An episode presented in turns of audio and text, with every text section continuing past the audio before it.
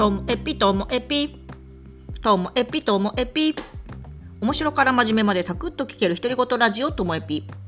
こんにちは皆さんお元気でしょうか？なんかここしばらく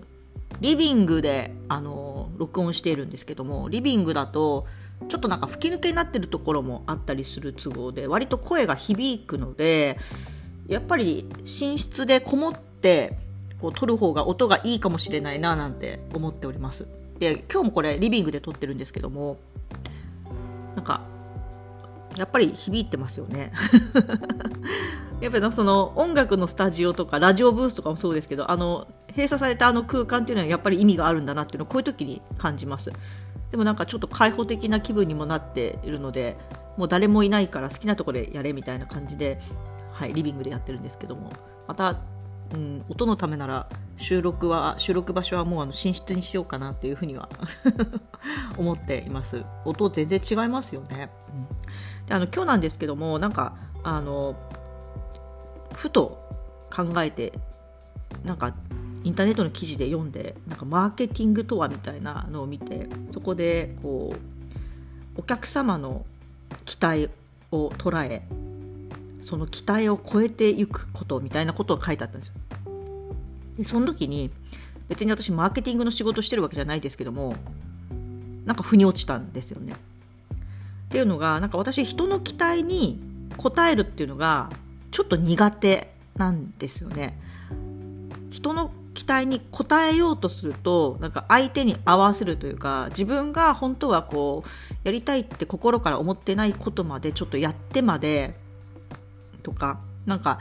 結局でも1人に合わせたってそれがみんなの気持ちは限らないしみたいな感じで誰か特定の人のその期待に応えるために動くっていうのが、まあ、友達とね遊ぶ時ならいいんですけども仕事ではなかなかそういうのとか苦手だったり。でだけど今回書いてあったのがこう期待を超えていくって書いてあってあの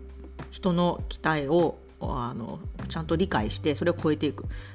やこっちはねすごいしっくりいくなと思ったんですよ。結局期待を超えるっていうことは相手が期待しているものを上回ってさえいればいいじゃんみたいなすごく気持ちが楽になるというか。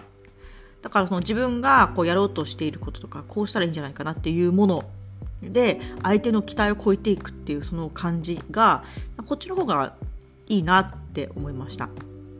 だけどねもしそれが本当だとしたら期待を超えていくっていうのをこう永遠に繰り返していくわけですよね。だから仕事って辛いんだっていうのも思いました。あの自分自身こうやっつけ的にこれで一生みたいな気持ちになる時もあるけれどもでもやっぱりあの何かこう期待して私たちをこう選んでくれてる人とか一緒にいてくれる一緒にやってくれる人たちがいるとしたらなんかやっぱり期待を超えていきたいなと。みんなをこうわっと驚かせたいなとか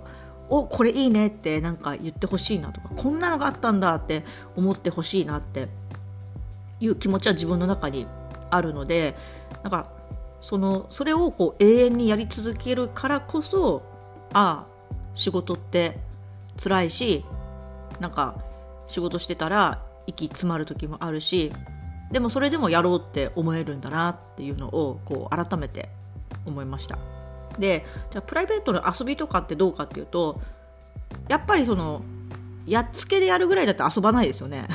本当にやりたいから遊ぶわけで。だからその遊びで例えばオンラインサロンで何か作るとかみんなでイベントするとかっていう時もやっつけでやるっていうのは絶対面白いものができないからだからやっぱりここにも仕事ほどじゃないけども自分のやりたいことでなんか誰かがわっと驚いてくれたりとかうわすごいよかったっていや思った以上だったとかって言ってもらえたらいいなっていうのが自分の中に必ずあるんだなっていうのは感じています。だからそういう様子を見てなんか遊びも本気だねって言われるんですけど逆に本気じゃない遊びってなんかやる意味がないなみたいな風に、友達とカフェに行ってお茶を飲むとかお酒を飲むとかそういうのは別に本気じゃなくてもいいかもしれないですけどでもやっぱりその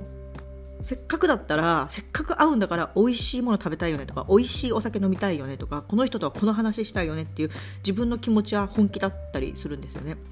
だからなんか遊びも仕事も本気でって言うけど